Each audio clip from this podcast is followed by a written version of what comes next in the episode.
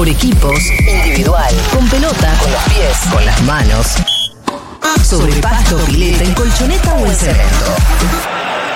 No importa cómo ni dónde. Si es deporte, nos lo cuenta Santi Lucía.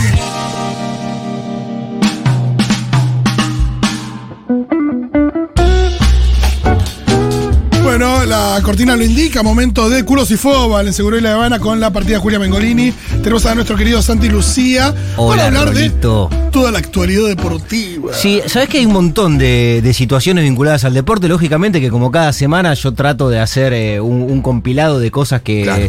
que a mí me movilizan o me llaman la atención y me parece que es tan bueno com- compartirlas. Lógicamente que en este 2022 y con el Mundial de Qatar como, como meta de lo Sí. que es todo lo que está sucediendo en este año, no deja de ser un llamador. Y quería empezar con algo vinculado a la Copa del Mundo de Qatar y de forma lateral al seleccionado argentino de fútbol, en esto que ya podría ser una sección que podría llamarse Ladran Sancho. Porque es verdaderamente muy impresionante lo que sigue pasando con los comentarios del mundo del fútbol en relación al seleccionado argentino. Estoy haciendo todo este preámbulo, querido Rolo, por una declaración que, que hizo que ahora vamos a escuchar Luis Enrique, el entrenador de- del seleccionado español, que, que llama la atención porque Europa está muy movilizada por la, por la Liga de las Naciones, porque están en plena competencia. De hecho, España jugó dos partidos y lo ganó a Suiza y a la República Checa, el último, y está bien posicionado, primero en su grupo, en una liga que es altamente competitiva,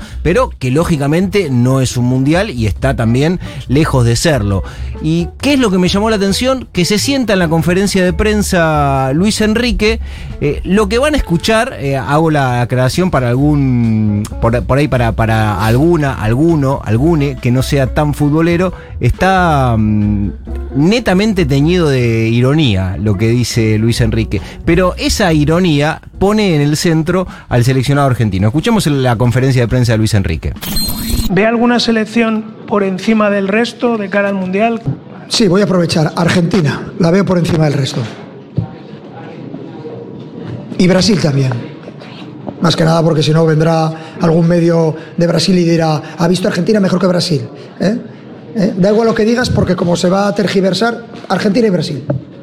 Muy, pero muy por encima del resto. Está enojado. Está enojado. No, pero tiene que ver con que cuando hizo la declaración La diciendo anterior. de que Italia estaba medio capa caída y que ahí lo salieron a matar por todos lados. Sí, porque- claro, porque había hecho, le había bajado el precio, el precio a a la Italia. Sí, a Italia y Argentina Sí. también. Pero claro que sí. Claro que Entonces sí. me parece que recibió muchísimas críticas por esas declaraciones que ahora se paró a la defensiva y dijo... Un tipo que no tenido problema en, en que lo odien, digo. No, claro, y una frontalidad total a lo largo de su carrera. Pero esto creo que entre un poco de, de empezar a salar el camino. Sí, sí, no bufó también. por Claro, por supuesto. sí. Un poco de sal y otro poco de ironía y un garrote también a los medios de comunicación, por lo menos desde la lectura, la óptica de Luis Enrique, de decir, bueno, no se piensen que. No, que pareciera que él piensa que lo transgiversaron. Sí. Viste que termina diciendo, porque después los medios transgiversan todo. qué sé Sí, yo. sí, Yo sí, creo claro, que fue muy eso. clarita su declaración la otra vez, no hubo mucho que transgiversar. No, claro, y, y la verdad que la victoria de Argentina frente a Italia lo posiciona en un lugar desde el punto de vista del funcionamiento y el rendimiento sostenido de un equipo. Después que lo pueda validar o no, Sí, será otra después también el contexto también era particular porque veníamos de una declaración de Mbappé en ese mismo sentido, como Claro, Sí. había una especie de. un debate entre Europa y América Sí, y bueno, todas esas cuestiones. todo- Entonces te declara ahí y queda metido como en esa, en esa, en esa discusión, ¿no? Un poco. Y con Argentina en el centro de todo, Pitu, porque Neymar también había, después del partido con Italia, salió a decir, ¿qué pasó? ¿Ganaron la Copa del Mundo? Cuando lo vio a. Messi con la Copa, los jugadores celebrando, que le hace es una devolución de Neymar a una publicación de un medio brasileño. Pero se siguen encendiendo y de manera permanente. Alarmas, voces y, y señalando a la Argentina, lo que yo creo que por supuesto es una muy buena noticia para nosotros. Claro, habla bien de Argentina, pero al mismo tiempo. Creo que hay no algo le gusta que- tanto, no le gusta No, tanto al no, Pitu. No, que cuando empieza, que bueno. cuando empieza el mundial, eh, en general es el discurso ya se calma y todo el mundo tiene como el cassette puesto. Pero es verdad eh, que el mundial, nada, hay 32 países, 32 equipos que todo quiere llegar lo más lejos, todos sueñan con. Hasta, el, hasta el equipo más choto del mundial sueña con ganar el mundial. Sí, claro, Están todos ahí para hacer eso. Y Argentina es uno de esos. Sí, no, es uno no. de esos, al mismo tiempo que Brasil, que Francia, que Bélgica, que España, que Alemania, que un montón de otros eh, países que tienen tanto o más como para ser campeón del Ah, mundo. Hablar en materia de candidatos para un mundial es muy No. complejo porque Es muy complejo. No Coincido, solamente ganar un mundial, no solamente para ganar un mundial no solamente necesitas jugar bien, tener un equipo, te necesitas un poco de suerte también. Sí. Porque se te lesionan dos. Vamos al mundial de Brasil, se lesionó Neymar. Sí. Un improviso, ¿qué cosa? Tenía un equipazo, jugaba de local, todo armadito para salir campeón, te dejaron sin Neymar, se te pudrió todo. Sí, y sobre todo la distancia también, ¿no? No. Que todavía, si bien no es, no son muchos, cinco meses, pues Entonces- es, es media temporada de Europa lo que estábamos hablando Después, afuera, ¿cuántos no grandes, cuántos grandes, a nosotros nos pasó en Corea, Japón, otra vez estaba mirando, lamentablemente, o sea, ¿cuántos van como banca, como, como, como candidato y se terminan yendo No, en primera y- rueda? Fíjate que las últimas veces lo que pasó fue que en 2006 Italia gana el Mundial, Mundial siguiente pierde, pierde en primera ronda. 2010, eh, ¿quién gana el Mundial? Eh, Alema- eh, 2000. España gana el Mundial. Claro. El Mundial siguiente, 2014, pierde en primera ronda. 2014 lo gana Alemania, Alemania. Mundial siguiente pierde en primera ronda. O sea, Claro. eh, digo, Es eso, indica- inestable, eso, claro. eso te podría decir que Francia, que hoy es parecería el mejor equipo del mundo, Se va a ir en primera rueda por ahí. Digo, no tiene por qué suceder, pero. Pero podría. Es lo que podría pasar si, si todo sigue sucediendo así. Y ahí te das cuenta que hay un elemento ahí medio azaroso que tiene que ver con cómo estás ese mes. No vamos a salir tanto del Mundial, pero los voy a traer un poco más para acá por otra situación que también me, me ha llamado notoriamente la atención y que todavía no tiene una resolución de lo que se viene hablando muchísimo de manera entendible, teniendo en cuenta la dimensión del futbolista Luis Suárez y la institución que tiene la intención que de traerlo al fútbol argentino, que es River. Son dos llamadores Sí. inevitable, obviamente, para cualquier medio de comunicación con una lectura futbolera. Luis Suárez y River, si conjugan, bueno, obviamente todo lo que venga de ahí va a ser muchísimo. Lo primero que hay que decir en relación a ese posible vínculo es que... mm, realmente hay, hay un interés marcado, que realmente hubieron contactos entre River y Luis, y Luis Suárez y que también hay algunos indicadores favorables para que eso suceda. De ahí a que pase, por supuesto que hay una historia. pero Había pedido cinco días ayer, ¿puede ser? bueno, cuando digo que hay indicadores importantes de, de que suceda, el primero, como casi todo en en el fútbol y más en el fútbol mainstream, tiene que ver con lo económico. Sí. Que Luis Suárez se quedó libre en Atlético Madrid. ¿Qué, qué, qué dice eso? Que River no tiene que pagar los derechos federativos a ninguna otra institución, sino que tiene que acordar con el futbolista un contrato que seguramente se- oneroso, millonario, el más importante que pueda tener el fútbol argentino, pero un contrato, no esto de pagarle como cuando trajo a Prato 12 millones de dólares un equipo o 50 a otro, eso no tiene que suceder. No, con, con una guita por ahí parecida a esa, pero por ahí más. Arregla el le contrato. paga el sueldo. Arregla el contrato. Arregla el contrato. Y eso no es un detalle, sino que es un indicador que llevó a la dirigencia de River a decir avancemos. Yo creo que la situación que plantea Suárez es justamente dame cinco días y no viene una, una propuesta que me, que me seduzca económica y futbolísticamente, va a ir a River, creo yo. Claro, el tema también es Un poco ahí está para la, la negociación. me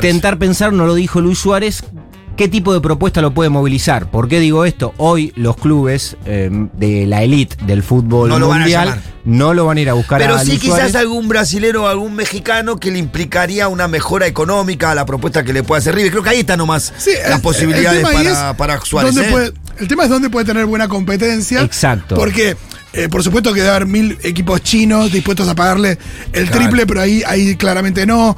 O mismo en Medio Oriente. Pero, eh, Pero eso tiene que ver con el mundial. Por eso, Nunca por eso- iría ahí porque tiene un mundial a Por mes. eso, sí, cuando vos decís Brasil, me imagino Brasil, me imagino. Eh, nada, también eh, podría jugar en la Premier, en un equipo. eh, Sí, de hecho, no de los no top 5 de la Premier. una de las propuestas que tuvo fue del West Ham, tuvo propuesta del Sevilla, de la Fiorentina, y hasta ahora las propuestas fueron pasando. Y lo que le pidió a River, como bien marcaba el Pitu hace un ratito, cuando habló primero con Enzo Francescoli y después con Marcelo Gallardo. No descartó la propuesta de River, Eso es un no, montón. no la- no- no las rechazó y pidió tiempo. ¿Por qué pide tiempo? Por este tipo de evaluaciones, porque quiere llegar con la mayor, o con lo que él considera desde el punto de vista competitivo, la mejor preparación para la Copa del Mundo, si es en el fútbol europeo, mejor, pero no descarta de que eh, todo ese periodo que tiene que realizar para llegar a punto al Mundial pueda ser en el fútbol de Sudamérica, particularmente en River, que es desde los equipos que se presentaron con la intención de, de pelear para quedarse con Luis Suárez, es uno de los que hasta ahora en Sudamérica por lo menos tiene la propuesta más interesante para él. Aparte de alguien como Suárez, imagino que podría vivir en Montevideo y entrenar en River casi. Sí, no, No sé si obviamente la, la cercanía por ahí es un factor que, que lo moviliza o no. También es cierto que Suárez tiene, tiene hijos chicos que tienen desarrollada su vida en, En España, Europa. claro. en el- y sí, eso creo que el principal también juega. escollo que se Claro. plantea es el de siempre, que es eh, la comunidad de la familia, ¿no? Una familia que está acostumbrada a vivir en Europa, que, que tiene un nivel de vida distinto, que creo que es lo mismo que le pasa hasta a Messi, ¿no? Cuando vos discutís a dónde va a ir Messi, tiene que ver con eso, con la familia. Las decisiones del jugador no tiene que ver con dónde va a jugar la competencia solamente, sino dónde va a instalar su familia, que no debe ser menor. Sí, y es cierto que hasta ahora el mercado de pases en el fútbol argentino es opaco, oprimido. No, sería muy gracioso que de repente. No hubo ninguna transferencia, no, pero en serio, no hubo ninguna transferencia que hubo, uh, mirá, Nada. tal jugador fue a, no sé, a Tigre, o a Barraca Central, o a Talleres, o a Unión, a Colón, nada, no hubo un movimiento grosso. Es muy callado todo. Yo, yo tengo la sensación de que algo va a aparecer. En, en River, bueno, esto está manejándose ahí. Y en Boca está demasiado callado. Tienen tiempo hasta la octava fecha. Algo va a salir, creo Ah, yo. falta. Ayer se sentó en la conferencia de prensa Marcelo Gallardo y le dijeron, muñeco, ¿qué onda? ¿Lo llamaste a Suárez? Yo hablé con él, sí, sí, hablé con él. Hablé con él, tengo, lo conozco, tengo una, una buena relación, hay un respeto eh, hacia, hacia el futbolista, hacia, hacia la persona y, simplemente me comuniqué para ver qué iba a hacer de su vida y si tendría ganas de, de venir a- al fútbol argentino, a una institución como la nuestra que le puede brindar eh, un montón de, de razones para que él pueda para que él pueda llegar eh, en definitiva que te pueda tener competencia y llegar y llegar bien a su a su deseado mundial pero bueno eso eh, es lo que nosotros podemos podemos hablar lo, lo- poco que puedo comunicar más que nada no después yo sé que es un nombre importante dentro del fútbol mundial que genera y despierta toda la eh, lo que lo que ha movilizado en estos días pero hay que hay que tener un poquito más de, de- de paciencia porque vuelvo a decir si dependiera de nosotros sería mucho más más fácil pero no no no, no es así Bueno, y casi todo tiene que ver con la Copa del Mundo, por supuesto que también lo de Luis Suárez. Hay alguna noticia de la coyuntura de River que, que también juegan en esto. Pasaron dos fechas y River no hizo goles. Llamativamente no hizo goles. Bueno, entonces todo esto se empieza, lógicamente, que a potenciar y si está en la voz del propio Marcelo Gallardo, toma una fuerza de manera lógica distinta. No, aparte cuando vos tenés eh, alguien como Julián Álvarez que viene haciendo la cantidad de goles que hace, hay algo donde se te va y, Claro. Y no es fácil. Digo, No, claramente claro. no es fácil. No, River- me parece que en, en la actualidad encima, por lo que veo viendo, vengo viendo, el, el puesto de 9 es un puesto muy difícil de reemplazar a Boca. Hasta encontrar Benedetto Vázquez, tuvimos 4 o 5 años buscando un 9 para tuvo que volver Benedetto. Y tuvo que volver Benedetto porque lo dejamos ahí pensando que lo reemplazábamos rápido. Y River está pasando lo mismo. Ya hace tres meses que está buscando un reemplazante para Julián Álvarez. Y si no aparecía Suárez, que como decía, como te decía en el corte, aún ap- apareciendo Suárez no es la, res- la solución ideal para el plantel de River, para el modo de juego de River. Creo que va a tener que modificar su manera de jugar. Sí, seguro, y tiene que ver con los recursos eh, de un entrenador y, y de un equipo de amoldarse lógicamente a. No, pero a, lo que me refiero que evidentemente no es, no es tan sencillo reemplazar a jugadores. como- claro. al 9 es muy complicado reemplazarlo. No, claro, claro que sí. Y aparte Julián tiene características muy distintas a la de Lucho Suárez. Bueno, habrá que ver qué pasa para el fútbol argentino también, lógicamente, que sería importantísimo que se dé. Antes de entrar a la, a la última historia que traje para compartir con ustedes, eh, está mm, tocando los himnos ya en, en Doha. Está por suceder algo verdaderamente muy importante. Es- es- Son las tres. eh, te Claro. diría que- Acá yo estoy mirando por la pantalla, Sí. ya están un grupo de jugadores peruanos abrazados en la mitad de la cancha, en los cuales veo a los dos de Boca, a Advíncula y a, y a Coso, y bueno, están ahí, a- Ahí está, mira, ahí está. Perú, frente a Australia en lo que es uno de los partidos que verdaderamente es el foco de atención en la agenda deportiva mundial hoy, sin dudas. Todos Por- hinchando por Perú, ¿no? Convenimos, ¿no? Absolutamente, Claro, por supuesto, no hay absolutamente, duda de esto. porque se define una plaza al Mundial. La última se va a definir mañana, que se va a jugar la, la otra serie también en Qatar, entre Costa Rica y Nueva Zelanda, pero en relación a lo que va a suceder dentro de algunos segundos, nada más ya está empezando el partido en Doha, eh, es, es muy fuerte ver cómo con el membrete del gobierno nacional de Perú, esta mañana se encontraba en el boletín oficial un texto que decía, por unanimidad se acordó decretar feriado, no a partir del mediodía, sino todo el día lunes para que los ciudadanos peruanos puedan organizarse y ver el partido con tranquilidad. Feriado nacional decretaron hoy en Perú por esto que está por comenzar a suceder. Ya empezó el partido frente a Australia. Eh, yo me encontré con un número en relación a lo que mm, significa para un país que el seleccionado de fútbol lo represente en la Copa del Mundo y la verdad que el, número lo, mm, lo vi varias veces porque digo, ¿puede, ¿puede ser tan grande el movimiento económico que tracciona para todo el sector económico de un país la clasificación a la Copa del Mundo? Este, y hoy hablando con, con algunos colegas que, que tienen que ver con, con ese mundo, con el de la economía, me dijeron sí. Ese número es de mil millones de dólares. Wow. Eso estiman en Perú que el movimiento del sector económico moviliza con la selección clasificada a la Copa del Mundo. Dentro de ese número exorbitante entra absolutamente todo. Venta de camisetas, venta de televisores, eh, la lo- los peruanos que tengan la posibilidad de ir al Mundial, las casas de apuesta, con todo lo que eso moviliza y potencia. Pero es verdaderamente impresionante, digo, era, era es un porcentaje que- del PBI de, de Perú. Jugando, este, jugándose en este partido. Sí, jugándose en este partido. Es Este tremendo. repechaje es a un partido. Es sí, un. Eso es, partido. una- eso es una Mata, novedad mata, porque, mata, mata. porque antes era Ida y vuelta. eh, ida y vuelta, un partido con- en un país otro en otro, pero ahora es en Doha. eh, a un partido esto es, es tremendo. Sí, eh, la verdad que como definición es bastante más atractivo, por lo menos para mí, este, este método, que se hace de esta manera también porque debido a la, a la pandemia COVID no se pudo hacer la Copa de las Confederaciones, que es lo que habitualmente se usaba como pista de prueba para un mundial, que es el campeón de cada uno justamente de las confederaciones, jugando en el país donde se va a hacer la Copa del Mundo, y ahí armaban también un, un mundialito, pero... Argentina hubiera jugado ese mundialito Claro, hoy. este Claro, exactamente. Y no lo, no lo tiene por, por lo que fue la ¿Qué pandemia. hubiera sido Argentina, Italia y cosas? Bueno, Claro, el reemplazo lo entonces cambiaron- hizo el partido Italia-Argentina. Exactamente, ahí fue la, la finalísima. Está jugando con camiseta roja, Perú.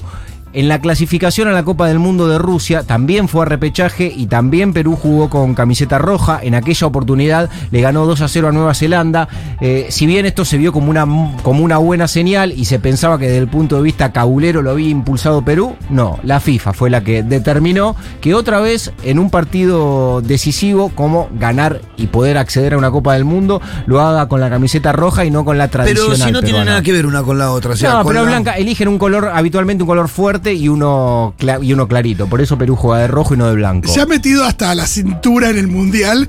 Este partido tiene una relevancia porque el ganador de este partido va a ir a un grupo que se cruza con el grupo de Argentina en octavos de final. Sí, claro, y la verdad que si, si Perú gana, que por supuesto, por lo menos eh, el deseo de, de esta mesa Sí, está con el sí. pueblo peruano, me imagino que el de la mayoría Siempre, siempre. de los argentinos. En caso de, de ganar, Perú va a compartir el grupo D, el que integran Francia, Dinamarca y Túnez. Hay algo muy loco, es que eh, va a haber tres equipos que repitan grupo con respecto al Mundial pasado, porque Francia, Dinamarca, Australia y Perú compartieron grupo la última Es vez. cierto, así que cualquiera que gane estará dentro de ese trinomio que acaba de mencionar Rolo. Porque me acuerdo que tanto a Francia como a Dinamarca, que son los que clasificaron, les costó mucho Sí. eh, Perú y les costó Australia. Fue un grupo cerrado, in- independientemente de que ganaron los dos que, los dos que iban más de, de banca, ¿no? Sí, y aparte ahí está el corazón bostero, por lo menos de esta mesa, con Sí, Advíncula, con. Zambrano, ¿no? Tiene ahí. Canadícola con Zambrano. El ñol Solano. El Niol El Solano. Ñol Solano, grandes tiempo. jugadores que, Sí, que claro. pasaron de Perú por Argentina, pero aparte por Boca, pero aparte Argentina me parece que tiene una deuda moral con Perú, que fue uno de los países más solidarios Sí, durante claro. el conflicto de las Malvinas y la verdad que yo ahí tengo un- eh, ¿cómo decir? responsabilidades morales con el pueblo peruano. Sí, absolutamente. Que me lleva mucho más allá de un partido de fútbol. Absolutamente. Y te decía, Rolo, la última historia tiene que ver con algo que viene del fin de semana pasado y que llegó a tener consecuencias hasta este fin de semana. Estamos habituados en el fútbol a, a distintos tipos de violencia que se expresan en forma recurrente, en forma de homofobia, de xenofobia, de misoginia. Cualquiera que pisa una cancha del fútbol argentino eh, no tardará mucho en encontrarse con alguna reacción que tenga que ver con esto. El último fin de semana, no este que pasó, sino el anterior, se jugó el clásico platense en 57 y 1. Y una vez que terminó el partido, que empataron Gimnasia y Estudiantes de La Plata, llamó poderosamente la atención como mm, eh, el cruce que se dio adentro de la cancha entre jugadores de Gimnasia y Estudiantes. Después, viendo las imágenes de lo que había sucedido, cuando el arquero del Lobo, Rodrigo Rey, va a buscar la, la toallita, alguna, eh, la botellita de agua que tiran en el arco los arqueros, le hace un gesto al público de Estudiantes de La Se Plata. golpea el pecho. Que tenía. de- sí, claro, exactamente. Era un gesto que tampoco fue. de- Fue agresivo ni insultante, Claro, fue. pero bueno, era una reacción a algo que había pasado. Los jugadores de estudiantes ven ese gesto y van contra el arquero de gimnasia. Y ahí se arma una gresca que tampoco fue demasiado grave, pero de alguna manera sirvió para todo lo que vino después. Y lo que vino después fue la explicación del arquero Rodrigo Rey, eh, hablando de, de una dificultad que él tiene en el habla, que es eh, disfluencia en el habla, y esto lo hizo públicamente. comúnmente se llama tartamudez. Claro, en una conferencia de prensa y esa expresión de Rodrigo Rey la escuchó el, el ministro del Interior, Guado de Pedro, le escribió... Guado de corrido. Exactamente, desde su cuenta le escribió un tuit y bueno, ya eso había amplificado una situación que fundamentalmente para aquellos que padecen la dificultad que tiene Rodrigo Rey estaba buenísimo. Y sin embargo fueron por más, por eso digo que tuvo consecuencia eh, este fin de semana, porque el sábado en Estancia Chica, Guado de Pedro, acompañado por Bruno Salomone, que es el secretario general de Estudiantes de La Plata, fueron al predio de gimnasia con gente de la Asociación Argentina de Tartamudez a ver a Rodrigo Rey, al arquero del Lobo, para seguir hablando de esta problemática. Bueno, ahora el propio arquero de Gimnasia Esgrima La Plata cuenta la importancia que tiene, eh, en este caso, la intervención de Guado, pero que se hable también de este tipo de, situaciones que se dan. El arquero de Gimnasia dijo esto.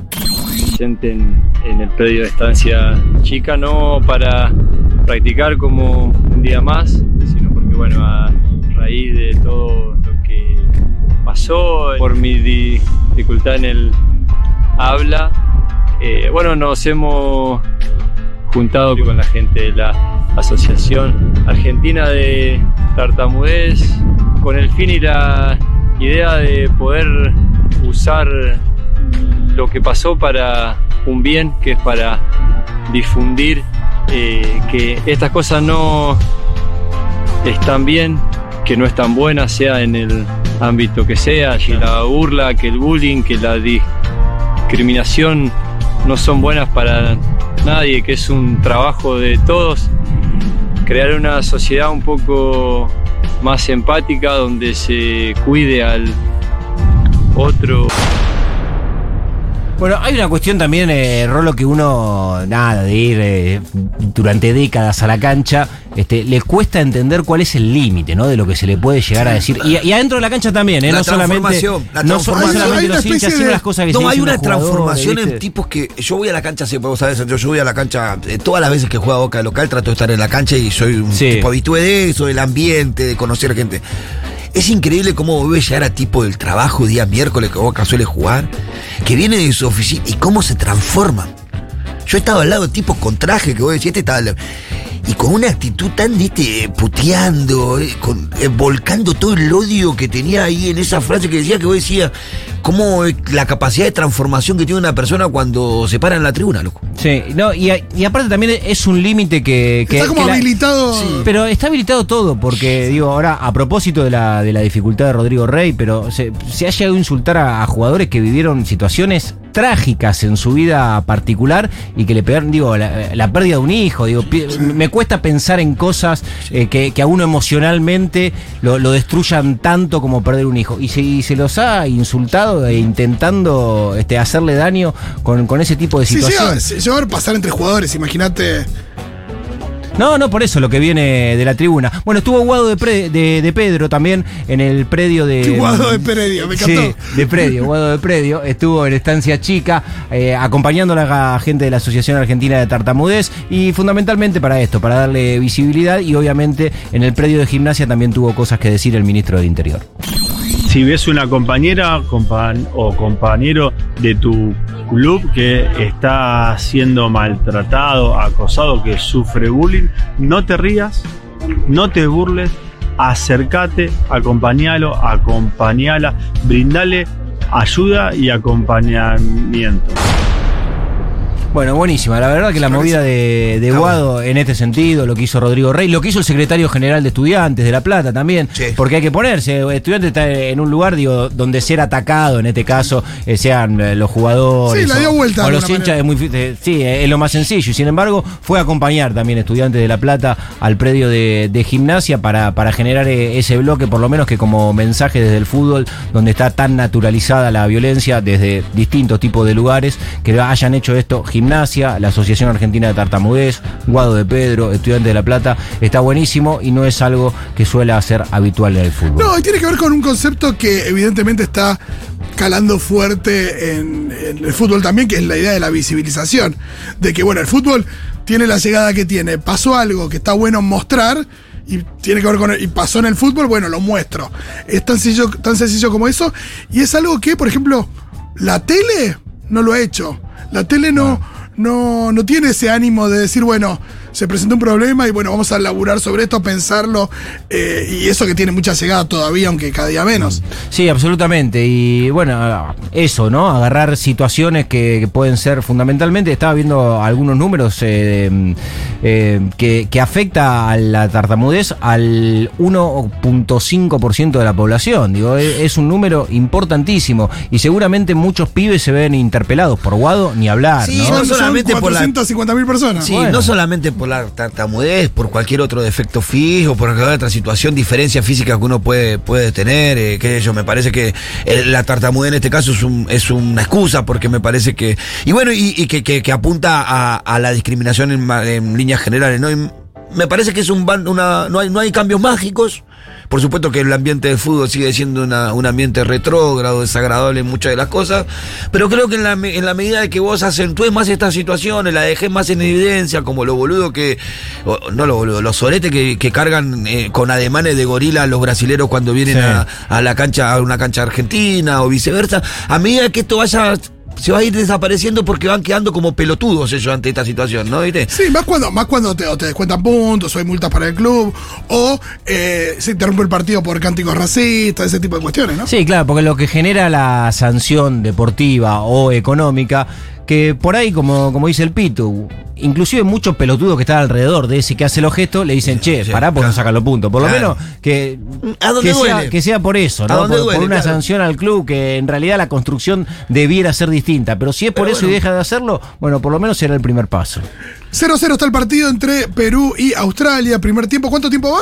12 minutos, rolo del primer tiempo y están empatando 0 a 0, así que veremos Veremos cómo termina la tarde, si con una felicidad para el fútbol sudamericano, aparte, eh, lógicamente, con el corazón argentino y con el flaco Gareca, que Richard es uno de esos tipos que, que es querido por casi todo el pueblo Yo futbolero. lo quiero, mirá, aunque nos traicionó. No, y con el estado de bienestar que tiene Australia, escuchame, una alegría para Perú. Pero nunca claro viene mal. sí. Eh, muchísimas gracias, Santi y Lucía. Nos vemos la próxima. Dale, Rolly. Seguimos con más seguro hasta las 4, amigues.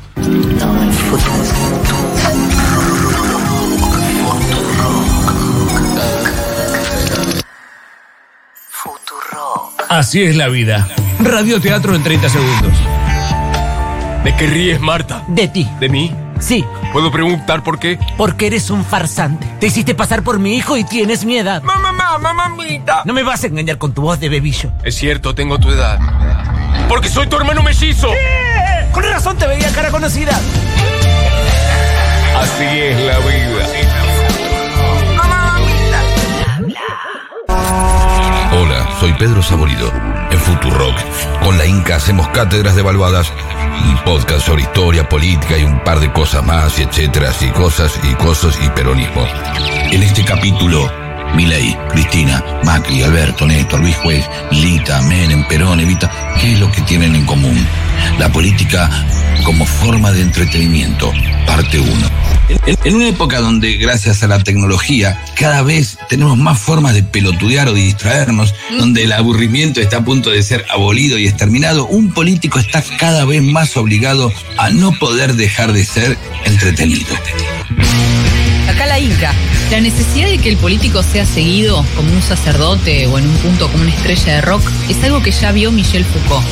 Para conceptualizar la política moderna, habló del poder pastoral, una técnica de poder que la política toma de las religiones. Cátedras devaluadas. Lo encontrás ahí, donde tenemos los podcasts. Futurock Podcast. Uno está todo el tiempo sabiendo que tiene las